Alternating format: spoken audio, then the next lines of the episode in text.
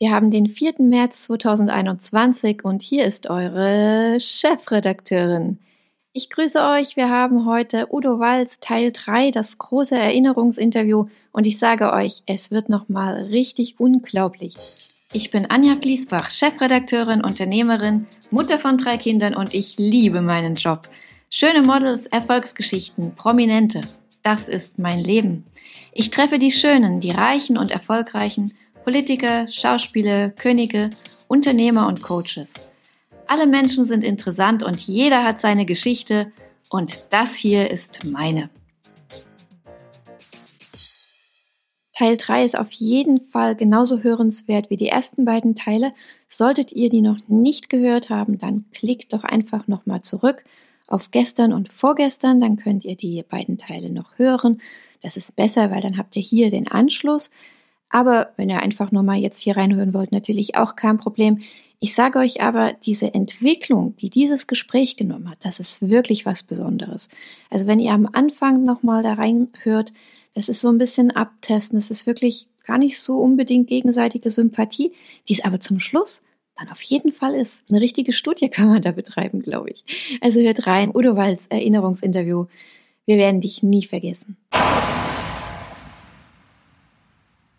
Ich habe in New York mit dem berühmtesten Fotograf, Klammer auf, Steven Meisel, Irwin Penn, Vorbild aller Fotografen. Mit denen habe ich alle gearbeitet und das Glück. Ich habe für eine deutsche Zeitschrift gearbeitet, haben wir Titel gemacht und dann sprach sich rum, da ist ein Friseur, der Talent hat und da haben die mich angerufen. Und zur richtigen Zeit an der richtigen äh, Stelle ist bescheuert. Das sagen nur Deutsche, weil wenn du kein Talent hast, ist es auch wurscht, ob du an der richtigen Stelle bist. Ne? Also man braucht Talent, Bauchgefühl für Timing, für Menschen, ja. für Entscheidungen. Ich habe nie was falsch gemacht, beruflich. Privat schon. Ja. Nämlich? Neben einmal ist bei mir ein Partner, hat sich das Leben genommen.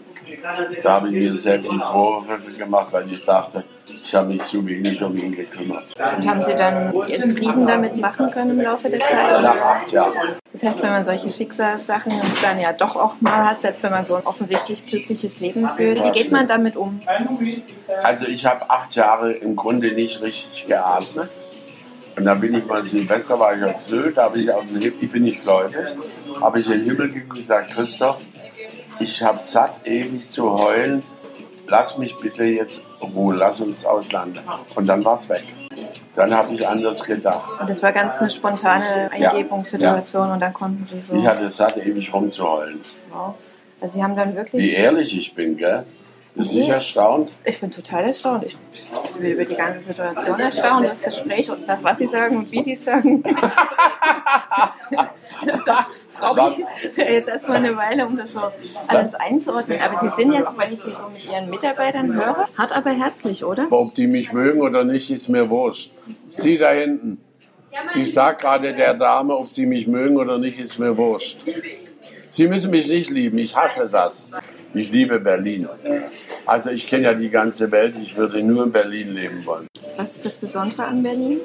Offenherzig, tolerant, amüsant und viel Kultur. Und wen finden Sie interessant? In Berlin? Berlin? Mhm. Frau Merkel. Ja. Ja, Gott Wowereit. Mhm. Esther Lauter von der Firma, der war ja äh, Botschafter, den hat Wowereit damals nicht mehr empfangen. Der wollte einen Tempelhof, eine Klinik aufmachen. Das fand ich arrogant, dass er nicht empfangen wurde. Mhm. Ich war mit ihm essen in Borcher, da hat er gesagt, das glaube ich nicht dass der Bürgermeister mich nicht mal empfängt. Was war die Begründung? Der hatte kein Interesse und der wollte okay. auf dem Flughafen Tempelhof eine Klinik aufmachen und wo die Leute auch einfliegen. Ja, komisch. Zu Bovereit, wenn Sie den Müller? Bovereit hat polarisiert. Mhm. Wo der neue, der Müller heute ruhiger ist, aber auch gute Politik macht. Wer über andere Leute spricht, schlecht spricht, spricht auch über seine Freunde schlecht. Deswegen, Guck mal, wie klug ich bin. Ja, ich lerne und ich schreibe klappt, ne? und ich bin ja, ich kann eine ganze Weisheitsbuch dann rausbringen. Mach doch ein Buch. Mach doch ein Buch, ja, kein Problem. Haben Sie schon eine Biografie geschrieben? Ja. Das ja. letzte Buch heißt, wie ist mein letztes Buch? Jede Frau ist schön. Aber eben schön, wenn sie den richtigen Friseur hat, den richtigen Stylist und den, reich, den richtigen Make-up-Artist. Man kann aus jedem Endline einen Schwan machen, im Ernst. Was raten Sie denn Frauen diesbezüglich? Sich einen guten Friseur zu suchen, ja, ja. also so. ich rate nicht, dass sie sagt, mein Mann sagt oder mein Mann möchte kurze oder lange Haare, sagt, das müssen Sie doch selber entscheiden. So viel reizvoller für Ihren Mann, wenn Sie sagen, ich mache das, als wenn sie sagt, mein Mann möchte. Ich rate auch jeder Frau, selbstständig zu sein. Also nicht ihren Mann fragen, ob er ihr 10 Euro gibt. Gibt es das noch heutzutage, ja? Bestimmt. Sie haben ja auch einen sehr extravaganten Kleidungsstil, wenn ich so Ihre Schuhe sehe. Ähm, ich trage nur Japaner. Ja. Terry Mückler. Nee, was, was trage ich immer? Die sind blöd wie. Die Japaner, ja. Ich trage Yamamoto und Miyake. Warum trage ich die? Weil die weiter schneiden als die Europäer. Zwar teuer, aber lohnt sich. Bequem und irgendwie ein bisschen anders. War das Ihnen wichtig, anders zu sein? Wie wer? Wie, nee. wie die Masse? Nee.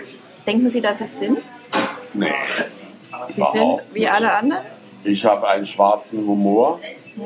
Ich liebe Leute, die einen schwarzen, bösen Humor haben. So ein bisschen der Teufel trägt Prada. Das liebe ich. Aber ich verarsche mich auch selber, gell? Okay. Ich nehme mich auch selber auf den Arm. Und wie ist das mit den Menschen, die Sie nicht kennen? Ich meine, Sie sind ja bei uns ja auch gleich so, wie Sie sind. Verstehen Naja, jetzt sage ich was. Ja.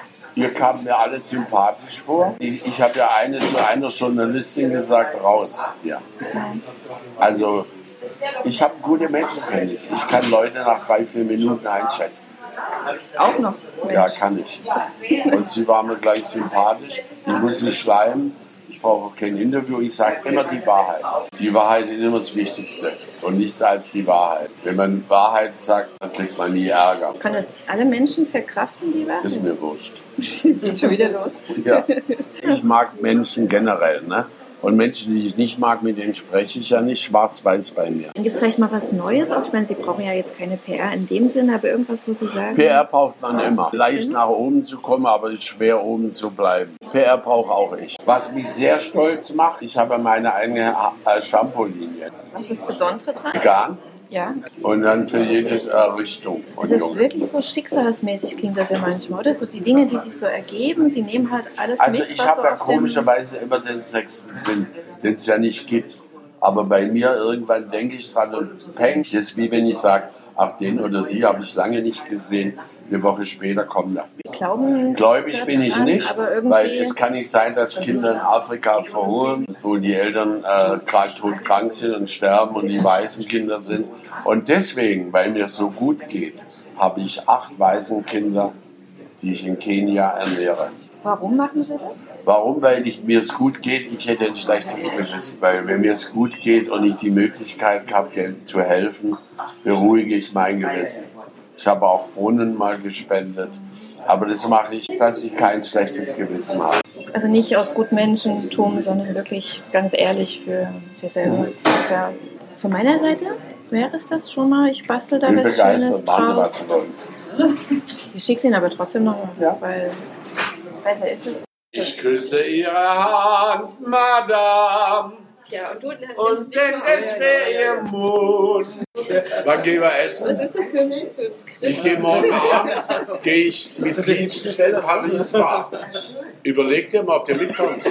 Interessant, oder? Wenn ihr jetzt alle drei Folgen gehört habt, also diesen Teil, den von gestern und von vorgestern, das ist ja das gesamte Interview dann, seht ihr oder hört ihr, wie sich das entwickelt hat, ne? Von so einer gewissen Distanz, auch so ein, na, weiß nicht so recht, ob ich dich mag oder nicht mag, bis zu einer, man kann schon fast sagen, kleine Nähe, die sich dann auch in der Folgezeit in den nächsten Wochen und Monaten zu einer fast schon Freundschaft entwickelt hat. Wir waren ja dann in zwölf verschiedenen Städten für Udo Walz unterwegs. Wir haben viele Veranstaltungen mit ihm gemeinsam gemacht ich habe ihn oft getroffen und es war immer wieder sehr hilfreich. Er hat mich unterstützt, auch als es mir nicht so gut ging, als so viele Leute rundherum gestorben waren, war er immer für mich da und er war auch eine Herausforderung, denn gerade auch als wir uns dann schon länger kannten, hat er mich schon auch ganz schön geteased. Man durfte nicht sensibel sein, da gab es schon auch manchmal ganz schöne Sprüche, aber ich habe das dann doch ganz gut weggesteckt. Ich habe ja gewusst, wie er das meint. Und er hat es mir ja von Anfang an erklärt. Seinen schwarzen Humor, den sollte man nicht übel nehmen.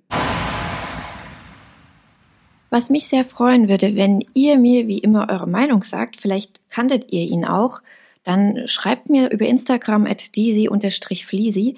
Vielleicht können wir uns kurz unterhalten, denn ich plane nämlich für den Sonntag ja wieder unsere berühmte Fragestunde, wo ihr hier einfach mitreden könnt, mitdiskutieren. Und lasst uns doch nochmal über Udo Walz reden, speziell wenn ihr ihn gekannt habt. Das wäre doch wirklich nochmal eine schöne Abrundung von diesem Erinnerungsinterview. Udo, wir werden dich nämlich nie vergessen. Wenn ihr das Interview nicht vollständig gehört habt, dieses hier war der letzte Teil, Teil 3, dann klickt doch mal bitte eine Folge bzw. zwei Folgen zurück, dann hört ihr noch Teil 1 und Teil 2. Ansonsten wie immer mein großer Wunsch, dass euch das hier sehr gefällt, dass ihr den Podcast mögt und insofern hoffe ich natürlich auch, dass ihr ihn vielleicht abonniert, dass ihr ihn gut bewertet hoffentlich und vielleicht teilt ihr ihn auch an eure Freunde. Wir hören uns wieder mit ganz tollen anderen Interviews, noch mit Prominenten, aber auch mit vielen Coaches. Da gibt's richtig was zu lernen fürs Leben. Wir haben natürlich am Mittwoch wieder unsere große Geschichte zum Thema Abnehmen und Gesundheit. Und nicht zu vergessen, unsere Fragerunde, wo ihr Teil des Ganzen hier sein könnt. Schreibt mir, wie gesagt, auf Instagram at disi-fleasy oder hier bei den Bewertungen. Es wäre schön, wenn wir weiterhin in Verbindung bleiben.